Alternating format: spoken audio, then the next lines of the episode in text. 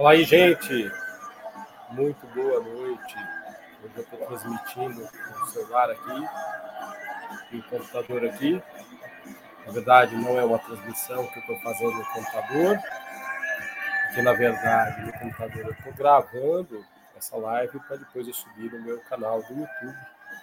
É, se vocês não conhecem meu canal do YouTube, depois vou colocar o, o link aqui e aí vocês fiquem à vontade para assistir os vídeos que eu tenho colocado lá e as lives que eu tenho feito todas as terças-feiras, às 9 horas da noite, para vocês lá no meu canal do YouTube aqui, ó. Para quem está assistindo aqui embaixo. Bom, gente, é, é uma satisfação poder estar tá aqui hoje. É, faz tempo que eu não faço live aqui no Instagram. É, deixa eu tirar o som aqui. Eu estava escutando uma musiquinha Aces High do Iron Maiden é, ao vivo, agora em 2022. Muito bom poder escutar Iron Maiden ao vivo.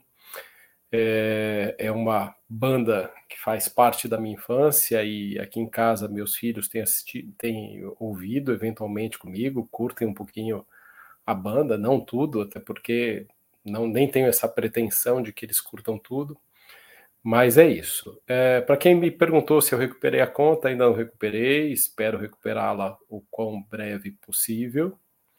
É, mas ainda sigo por este canal, por essa conta que eu tenho aqui, que era uma conta que estava meio deixada de lado, mas que eu estou dando importância para ela, porque é o meu meio de comunicação ah, com vocês através do Instagram.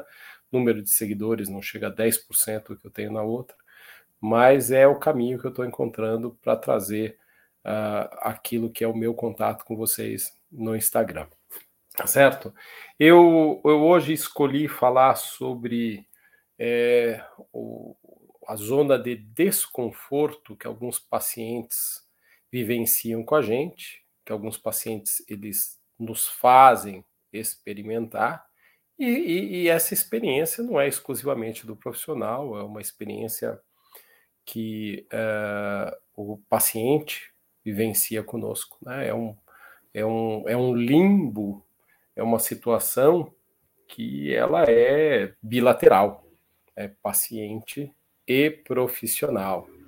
É, eu acho que, de certa forma, a gente precisa ter um entendimento de que quando a gente se depara com essas situações, algumas coisas precisam ser feitas. Então a live de hoje não é uma live longa, é uma live curta, mas vou falar um pouquinho sobre essa situação, sobre o desconforto que alguns, algumas situações é, nos trazem em relação ao tratamento com, os, com alguns pacientes. E esses desconfortos, na verdade, é, são desafios.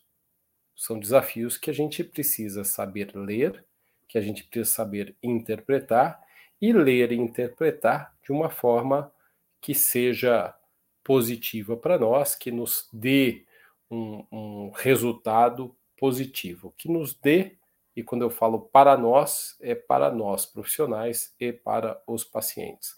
Só repetindo aqui, eu estou uh, gravando essa live aqui embaixo com o computador para postar no meu canal do YouTube ao mesmo tempo que eu estou fazendo uma transmissão ao vivo da live é, para vocês aqui é, no, no Instagram. Bom, uh, como é que a gente sabe que a gente entrou nessa zona de desconforto? Como é que a gente sabe que a gente está nesse limbo ter terapêutico? Fiz uma pauta aqui, vou seguir essa pauta para que a gente, para que eu não me perca e, e para que a gente possa ter uma linha de raciocínio que seja coerente do começo ao fim da live. Eu acho que isso torna a, a nossa conversa mais bacana e mais compreensível. Então, uh, eu acho que, de certa forma, esse, essa zona de desconforto ela se dá quando o tratamento não evolui. Né? Quando aquilo que a gente, a gente está fazendo para o nosso paciente não tem resultado. E aí não é uma coisa do paciente eventualmente não perceber o resultado, porque é, não é incomum a gente encontrar pacientes que, ainda que estejam tendo resultados, eles não conseguem enxergar o resultado. Isso poderia ser até o tema de uma outra live. Né? Pacientes que tem, estão tendo resultado não conseguem ver esse resultado. Isso pode acontecer, não, não é incomum, como eu havia dito agora há pouco. Porém, às vezes a gente se depara com essa situação e nós, é, e eu acredito que quem é profissional aqui sabe disso tanto quanto eu, a gente, a gente acaba. a minha filha aí falando comigo, beijo, filhota, pai responde eu, coitada de mim. não tem coitado, você sabe que o pai não gosta de coitadinho de mim, não, filha. Mas assim, é... então a gente, eventualmente a gente tem essa situação que o paciente ele não percebe a melhora, mas ele está melhorando. É, Cris, tá vendo? Olha aí, ó. A nossa Clara aí dando se, se posicionando aqui porque eu não dei atenção para ela. Mas vamos lá. É... Então, veja que interessante, né? É, isso é um motivo de uma outra live. Eu poderia falar muito mais tempo sobre os pacientes que não vêm resultado, mas eu estou falando daqueles pacientes que não vêm resultado, que eu, eu também não estou vendo resultado. Que por mais que eu tenha é, montado uma estratégia terapêutica que seja bacana, por mais que eu tenha montado uma estratégia legal de cuidados e, e tenha feito um bom diagnóstico, eventualmente esses pacientes passam a ter uh, uma situação que é uma situação de desconforto com a gente. A, a, as consultas ficam difíceis, né? O, a evolução do processo fica complexo. Há uma questão que fica vinculada muitas vezes a, a uma questão de confiança e assim por diante. E, e poxa, é, quem é profissional comprometido com com seu trabalho, comprometido com o resultado, sabe categoricamente o quanto uh, o profissional comprometido ele se entrega para trazer para o paciente bons resultados. E, e, não só se entrega, mas ele faz questão de trazer para o paciente bons resultados. E isso é uma coisa que, quando não acontece, é muito ruim. Né? Deixa eu olhar um pouquinho aqui para o computador, porque senão quem assistir pelo computador não vai conseguir é, é, vai achar que eu estou olhando aleatoriamente, que eu estou fazendo a live por além, mas não estou não. Mas vamos lá, vamos voltar a falar aqui. Então, assim, o, quando o tratamento não sai do lugar, quando a gente percebe como profissional que o paciente não está indo bem, a primeira coisa que a gente tem que fazer, a primeira medida que a gente tem que tomar é fazer uma reavaliação do tratamento. Essa reavaliação, do, na verdade, uma reavaliação do quadro, do quadro como um todo saber se a gente não está comendo alguma bola, saber se não faltou algum exame a ser feito, olhar o paciente novo, entender é, se é, as, as informações que você colheu no exame elas foram elas estão coerentes com o que você havia pensado quando você fez o planejamento estratégico no começo do tratamento?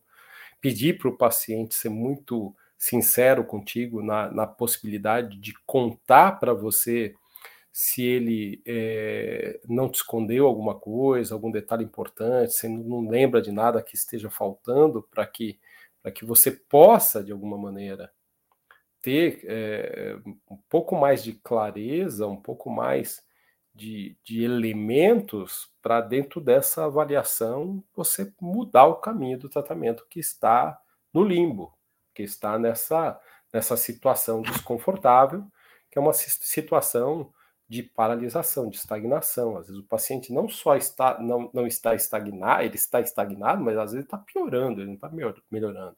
Então a gente precisa entender quais são os caminhos que vão ser trilhados para que a gente possa conduzir esse, esse tratamento para um, um nível melhor. E você deve considerar como profissional, e aí naturalmente é, quem é paciente aqui, espero que, que é, também tenha essa leitura, que pode ter havido alguma, alguma, algum direcionamento que aquela primeira, que aquele primeiro atendimento te trouxe, que te induziu a crer em algo, mas que com o passar do tempo evoluiu para uma outra coisa. E aí esse diagnóstico se torna parcialmente correto, ou quem sabe até é, é, incompleto, que é o que eventualmente pode acontecer.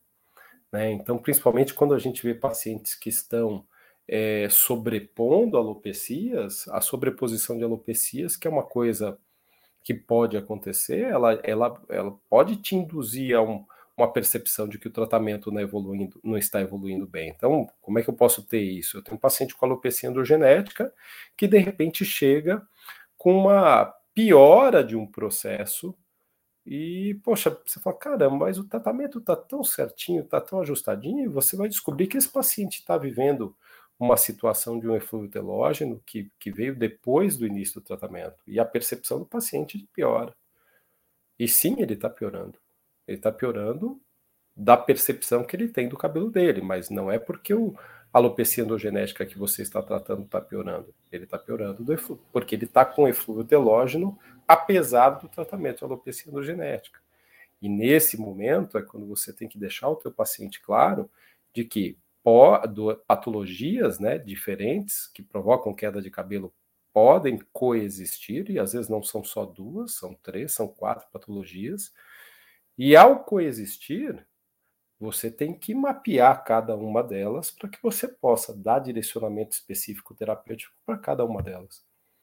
E não apenas para uma delas, que de repente é a primeira patologia que o paciente te trouxe em atendimento.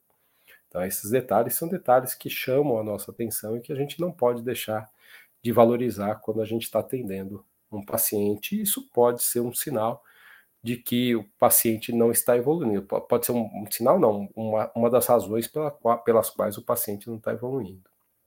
É. Então, às vezes, é uma coisa muito simples, que se torna complexa, porque no meio do caminho alguma coisa acontece que torce o tratamento ao contrário, e naturalmente que ao torcer o tratamento ao contrário, te leva a acreditar que você está está falhando em alguma coisa, ou te faz, o faz com que o paciente acredite que você está falhando em alguma coisa. Então, é, às vezes, numa situação como essa, uma nova anamnese completa, um novo exame físico completo, um novo pedido de exames complementares completo, se faz necessário. Né? A gente precisa entender qual o caminho que esse paciente está seguindo para que a gente possa, de alguma maneira, redirecionar esse tratamento. Então, essa, essa é uma situação que eu coloco, que eu acredito que é importante, né? Então, às vezes, é uma coisa simples, que é só você dar um, um redirecionamento e o tratamento vai fluir, ou pode ser algo complexo, né? E aí, se for algo complexo, você tem que mapear também para que você possa efetivamente entrar com alguma ação mais objetiva, mais direta nesse algo complexo e trazer resultado para o paciente. É, Há uma situação que eventualmente ocorre e que eu, eu torço para que meu paciente esteja sendo sincero comigo, que é a situação de, além dele não estar me escondendo nada que possa ser relevante para mim, ponto importante, né? É, ele está com uma boa adesão ao tratamento. Né? Então não adianta o paciente chegar para você, reclamar que o tratamento não dá certo e de repente você vai questioná-lo quanto à frequência de uso, aos cuidados que ele está tendo, se o home care está sendo feito certinho, ele não está fazendo. Né? Eventualmente, pode acontecer do paciente, ao longo deste caminho, no meio do caminho, entre um primeiro atendimento e um segundo atendimento, ele ter sido diagnosticado com uma outra doença e ter começado a tomar medicação para aquela outra doença. Então, é por isso que eu disse para vocês agora há pouco, é, eventualmente é importante que você tenha em mente que se o paciente entra nessa zona em que não está tendo resultado ou está piorando, toda uma reavaliação precisa ser feita. Mas o paciente precisa estar tá ciente de que ele está fazendo tudo certinho. Porque se ele não estiver fazendo tudo certinho, ele está jogando uh, tempo e dinheiro fora. Né? Além do que, ele está fazendo a gente, como profissional, crer que o que a gente está fazendo não está sendo suficiente. Né? Então, é essa parceria entre o profissional e o, e o paciente, ela tem que ser muito clara, muito aberta. Né? É uma relação de cumplicidade, de que um dá a mão para o outro, e o propósito, o objetivo dos dois é, é o mesmo o, o, sucesso do meu paciente em relação ao tratamento é o meu sucesso, é o que me deixa feliz, o que me realiza como profissional. E eu acredito que quem é profissional aqui também pensa assim. Cristal diz aqui, isso é difícil. Provavelmente ela está falando quando o paciente não faz adesão ao tratamento.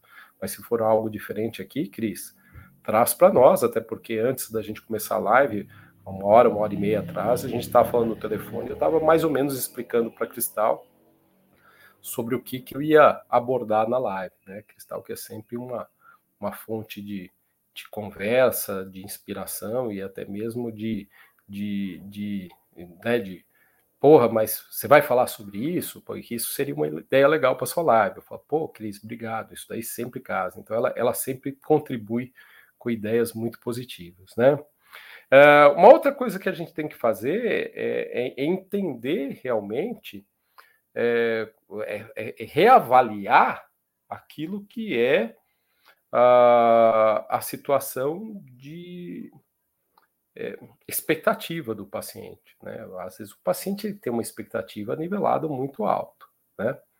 mas aí não é uma questão de limbo, não é uma questão de zona de desconforto, entendem? Eu estou quando eu penso nessa situação, é, é Cris. Então tá. Nem lembro que palavra eu falei, depois você coloca aí, porque eu não estou lembrando. Mas assim, não é uma situação de limbo. Às vezes o paciente ele está esperando um resultado muito acima, acima do que é possível e, e, cara, e não dá. Mas nesse caso, você como profissional, eu como profissional, quem é profissional sabe muitas vezes que o paciente está evoluindo. A gente entra dentro daquela outra esfera que nós falamos agora, agora há pouco, né? É, tem paciente que não vê a evolução, ainda que ela esteja acontecendo. Ele só vai ver depois de muito tempo, se ele não abandonar o tratamento. E é aí que você tem que ter as ferramentas para mostrar para ele que ele está evoluindo. Nisso, a tricoscopia é uma boa ferramenta, né, porque ela ajuda a gente a mensurar, assim como as fotografias é, de couro cabeludo também nos ajudam a mensurar. Né? Sempre falo que os primeiros a verem os resultados dos tratamentos não são os pacientes, são as pessoas que convivem com pacientes, com os pacientes, pessoas próximas, parceiros, parceiras, familiares, mãe, pai, irmão, amigos, que pessoas que têm liberdade de falar com a pessoa sobre os cabelos deles, né? É, e até mesmo a pessoa que, que, corta o cabelo, ou que tonaliza o cabelo, ou que, né, o, o cabeleireiro, a cabeleireira, no qual a pessoa é, confia e ela corta sempre, está sempre ali acompanhando a evolução do paciente, porque está ali cortando há meses, anos, décadas às vezes, e essa pessoa ela passa a ser uma boa referência para o paciente, né? É, você está não, você está errado, você está melhorando. Eu comecei a fazer um tratamento, tô achando que tá dando certo. Não, não, não. Tá, eu tô vendo aqui. É, mês passado você não estava assim quando você cortou o cabelo. Né? Então, o profissional de cabelo ele, ele, ele tem uma visão mais precisa do que o paciente, né? Ah, e naturalmente é, essas zonas de desconfortos, esse limbo sobre o qual eu estou falando, que às vezes é um desafio para o paciente e para o profissional, é, eles têm um papel positivo, sobre o qual nós vamos discutir daqui a pouco, até porque eu estou chegando na metade da live, quem sabe tenha passado já metade da live, mas a gente precisa entender como conduzir então esse limbo terapêutico, né? Essa zona de desconforto que foi criada pela situação do paciente não evoluir bem. Então a primeira coisa que eu, do ponto de vista, faço é fazer uma nova avaliação completa com anamnese exame físico. Eu acho que com isso a gente tira algumas dúvidas que se o diagnóstico que a gente deu efetivamente se confirma, se não existe um outro diagnóstico além daquele diagnóstico que a gente deu, uh, se não existe um encavalamento de patologias, se, se, não existe uma situação nova da vida do paciente, psicoemocional, uh, ou de alguma doença, algum medicamento que ele está usando, ou algo que ele está fazendo, uma dieta que mudou e que eventualmente eh, para ele não tem sentido nenhum, mas para nós, eventualmente, faz muito sentido quando, quando começa a atrapalhar o tratamento. Uh, pedir exames laboratoriais é uma coisa que eu faço sempre. Às vezes, os exames laboratoriais eles elucidam aquilo que a gente precisa fazer. Eu tenho, além dos exames laboratoriais, eu peço algum, alguns exames que envolvem minerais e metais pesados, que são coisas menos frequentes de trazerem é, problema, mas que de certa forma podem colocar um pouco mais de clareza em alguns pontos que usualmente a gente não vê, né?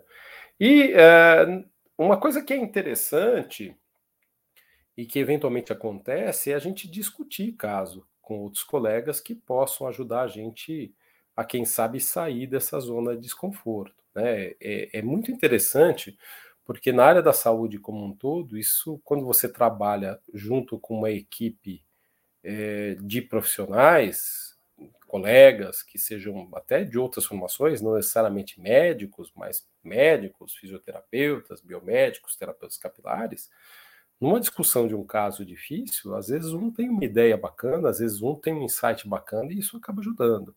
Na psicologia, a gente tem as supervisões, né? O, o terapeuta, por natureza, ele, ele, é, ele, ele é impelido, ele é induzido a fazer supervisões dos seus atendimentos, é onde ele vai encontrar um outro colega dele e ao encontrar esse outro colega dele, ele, ele conversa sobre os casos que ele está atendendo e sobre as dificuldades que ele está tendo dos casos que ele está atendendo. Para que essa pessoa que está fazendo supervisão com ele, ou que, com quem ele, ele compartilha os casos, possa iluminar algum lugar que ele mesmo, como terapeuta daquele paciente, não está vendo. Então, às vezes, conversar com outro profissional é uma coisa positiva, né? É... Então, assim, o Rafael falando aqui, pacientes que começaram a mudar o perfil de resposta ao tratamento por conta de um, estarem tomando determinados suplementos prescritos por um outro profissional, e aí isso pode bagunçar tudo, né? E nesse sentido a gente precisa fazer uma leitura mais clara e mais exata para saber se isso não está atrapalhando. Uma mudança de contraceptivo, a entrada de um, de um medicamento da área de neuropsiquiatria, cardiologia, reumática pode mudar a resposta ao tratamento capilar, né? ou até mesmo algum tratamento para uma candidose, para uma onicomicose, é, isso pode mudar uma resposta ao tratamento capilar. Né? Um, uma doença que não, não está sendo avaliada, que não foi diagnosticada, que não foi tratada, um hipotiroidismo, uma tireotoxicose, tudo isso faz com que o cabelo responda de maneira inadequada ao tratamento que a gente está fazendo. Então, essa pesquisa, quando ampliada, ela vai ajudar a gente a ter mais clareza e sair dessa zona de desconforto, sair desse limbo que é a, essa situação em que nós e o paciente chegamos à conclusão que o tratamento realmente não está evoluindo positivamente e às vezes até está piorando. E então, além de pedir exames, conversar com outros colegas para que eles possam ajudar a gente nesse sentido, modificar o tratamento, né? a modificação do tratamento, novas posturas, uma rotação de, de produtos, uma rotação de ativos, um, um, um, uma, um ajuste de dosagens, eventualmente faz diferença mudanças nos procedimentos que a gente faz, eventualmente o paciente está fazendo um procedimento X, cabe substituir por um procedimento Y. É, é, é, muito interessante que com a experiência você vai ganhando uma certa percepção de qual o melhor procedimento para aqueles determinados pacientes. Tem pacientes que eu sei que se eu quiser fazer intradermoterapia vai ser melhor do que terapia capilar, enquanto outros eu, eu, eu, sei que vão responder bem à terapia capilar mais do que a intradermoterapia. E essa situação é, é corriqueira. Né? O, o Kiron, que é terapeuta capilar e trabalha comigo, sabe disso. Às vezes eu encaminho para eles casos mais difíceis, porque eu sei que vão responder é, muito melhor com a abordagem dele do que com a minha. E olha que na minha, eventualmente, eu faço procedimentos que o Kiron não faz e são mais invasivos. E ainda assim, o resultado que ele tem com esses casos, quando a gente faz a devida seleção, a devida triagem de que procedimento fazer, acaba sendo melhor. Então, isso também, a mudança de, dos procedimentos que o paciente faz, pode ser um caminho uh, para que a gente possa melhorar. Agora, a gente deve também é, entrar forte numa questão que eu entendo que é uma questão fundamental para o profissional que é ele entender se ele não está precisando de uma reciclagem, uma reciclagem de conhecimento, uma atualização, porque eventualmente a gente sabe, é, eu, tenho, eu tenho falado muito isso em algumas das minhas, das minhas lives, em alguns dos meus textos, a gente vê aí muito aquele fenômeno de Dunning-Kruger, não sei se vocês já ouviram falar. Né? Dunning, o, o fenômeno de Dunning-Kruger é aquela pessoa que sabe um pouquinho de alguma coisa, mas que aquele pouquinho que ela sabe, ela tem ela, ela tem uma crença fervorosa que aquilo é mais do que o suficiente, na, na verdade, aquilo é tudo que ela deveria saber. Isso não é uma questão de falta de humildade, não, é falta de entendimento de que ela de, de que o posicionamento dela do ponto de vista de conhecimento é baixo. E é engraçado, né, que quanto menos a pessoa é, é, na verdade, a, as pessoas que, que têm esse fenômeno de Dunning-Kruger, esse efeito Dunning-Kruger, são pessoas que muitas vezes têm um conhecimento muito raso. E elas acham que sabem muito mais do que a média de todo mundo. E, e, e, o, e o, grande sábio, aquele que sabe muito, é aquela pessoa que, na verdade, não sabe nada, que, que se põe como se não soubesse nada. Né? Que tem a humildade de admitir que ele já trilhou um bom caminho mas ele acredita ainda que existe uma vida para trilhar de caminho. Boa noite, doutor Marcos, como vai? Tudo bem? Prazer recebê-lo aqui. Eu queria mandar um abraço também para uma pessoa muito querida, é, que eu não encontro há muitos anos, é, inclusive é, parece que hoje ou ontem foi aniversário do namorado dela, tal, que é a Thaís Jordão, que é médica aqui no litoral de São Paulo e estudou comigo na faculdade. Queria mandar um abraço para ela, uma pessoa que eventualmente é, curte as minhas coisas, eu curto as coisas dela, e é uma, uma colega de, de, de faculdade muito querida, né? Que, que eu tenho um por quem eu tenho um carinho muito especial. Ah, vamos lá. Então a reciclagem de conhecimento ela é fundamental para que as pessoas possam de alguma maneira é, sair dessas situações de limbo. Então fazer cursos, fazer atualizações, frequentar eventos, ler estudar, discutir com outras pessoas, participar de workshops, de summits, de seminários, de tudo aquilo que for possível para que você possa estar bem atualizado. É incrível como a tricologia muda, é incrível a velocidade como a tricologia e o conhecimento sobre cabelo cresce. Né? Então, acho que isso é algo importante. Né? Doutor Marcos, saudade também de você, saudade da doutora Sheila. Estou é, devendo uma conversa com você que eu falei que eu iria ter lá atrás, mas não me esqueci. Vamos ver se a gente consegue aí nos, nas próximas semanas se ver e bater um papo, tá bom? Bom, uma outra coisa que a gente precisa entender e que faz parte dessa questão da reciclagem é a reciclagem de si mesmo, né? do, do posicionamento que a gente tem, é, de a gente é, ser mais humilde perante o paciente, perante a anamnese, perante o exame físico, porque isso, isso faz diferença.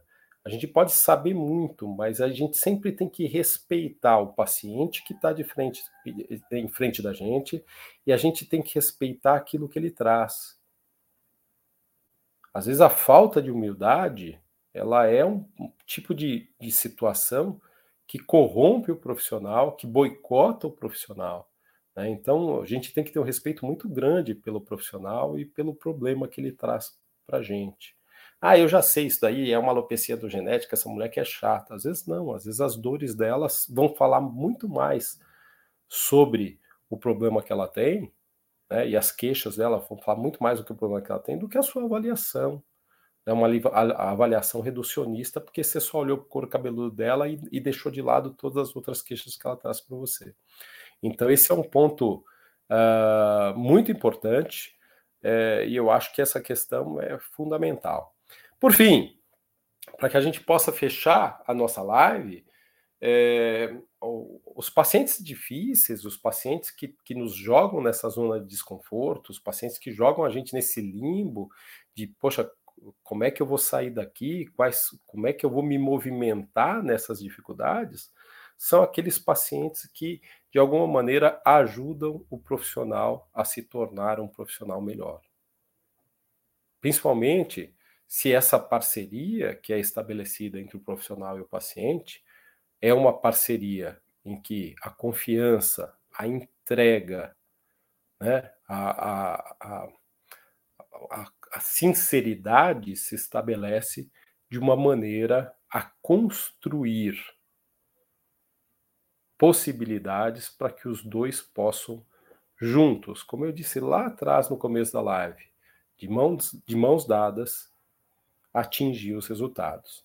Às vezes é, a gente precisa subir uma montanha, às vezes a gente precisa cruzar um rio, às vezes para pular a gente precisa agachar, mas se a gente estiver trabalhando junto, profissional com paciente, estabelecendo um vínculo intenso dessa conexão profissional-paciente e um vínculo com o tratamento, que é a minha responsabilidade como profissional de entregar o meu melhor e a responsabilidade do paciente de entregar o melhor dele para o tratamento, profissional e paciente se tornam imbatíveis. Então era essa a mensagem que eu queria passar para vocês. Como eu disse, era uma live curta, é uma live de mais ou menos uns 30 minutos, 30 e pouquinho, 31 minutos, 31 minutinhos. Queria agradecer a participação de to todos vocês, queria deixar um grande abraço a todos aqueles que tiraram esse tempo para trocar uma ideia comigo. Essa live ela não foi feita exclusivamente para o profissional, foi feita para os pacientes, inclusive é um tema que eu e um paciente meu que eu atendo há muitos anos e pelos, é, com, com o qual nós já passamos por vários momentos de alto e baixo, nós discutimos aí há algumas semanas. É, paciente que acredita no meu trabalho, que acaba me indicando muita gente, e, e ele me indica exatamente isso, porque essa, é, essa é uma situação, é um, é, um, é um grande amigo que eu fiz na, no, na minha clínica. Então eu agradeço demais é, a participação de vocês. Se gostaram, vai ficar aqui no meu Instagram, compartilhem, dividam esse conhecimento com as pessoas e eu vou também colocar essa live, ela foi, foi gravada também para eu levar ela para o meu canal do YouTube, para que quem quiser assistir ela de novo no canal do YouTube e não no celular, possa assistir. Doutor Rafael, será muito bem-vindo quando vier a São Paulo. Doutor Marcos, muito obrigado. E todas aquelas pessoas que estiveram aqui comigo. Minha filha, eu sei que já saiu da live porque eu vi ela andando aqui pela casa. Cristalzinha, minha namorada, querida, te amo, obrigado por me ajudar na construção dessas, desses, desses conteúdos para o nosso bate-papo aqui, né? É, e tamo junto né? Estamos juntos sempre. É, obrigado, Mariadne, é, e eu fico muito feliz que você é, tem assistido às lives da comunidade Saúde Capilar. Quem ainda não é membro da comunidade Saúde Capilar, comunidadesaudecapilar.com.br, entra lá, se torne membro. É preço é pífio, mas você vai ter toda terça-feira à noite um conteúdo especial ao vivo, que é livre para todo mundo, mas que você vai poder assistir quantas vezes você quiser. E o material é, que eu apresento em slide nas, nas lives de terça-feira à noite, às 9, às 9 horas, no meu canal do YouTube, ele fica à disposição para você em PDF, além de um monte de outros bônus que a comunidade traz para você é, se reciclar e para que você possa ter conteúdo. Tá certo? Muito obrigado, uma excelente noite a todos e eu agradeço muito pela confiança que vocês têm no meu trabalho. Até mais.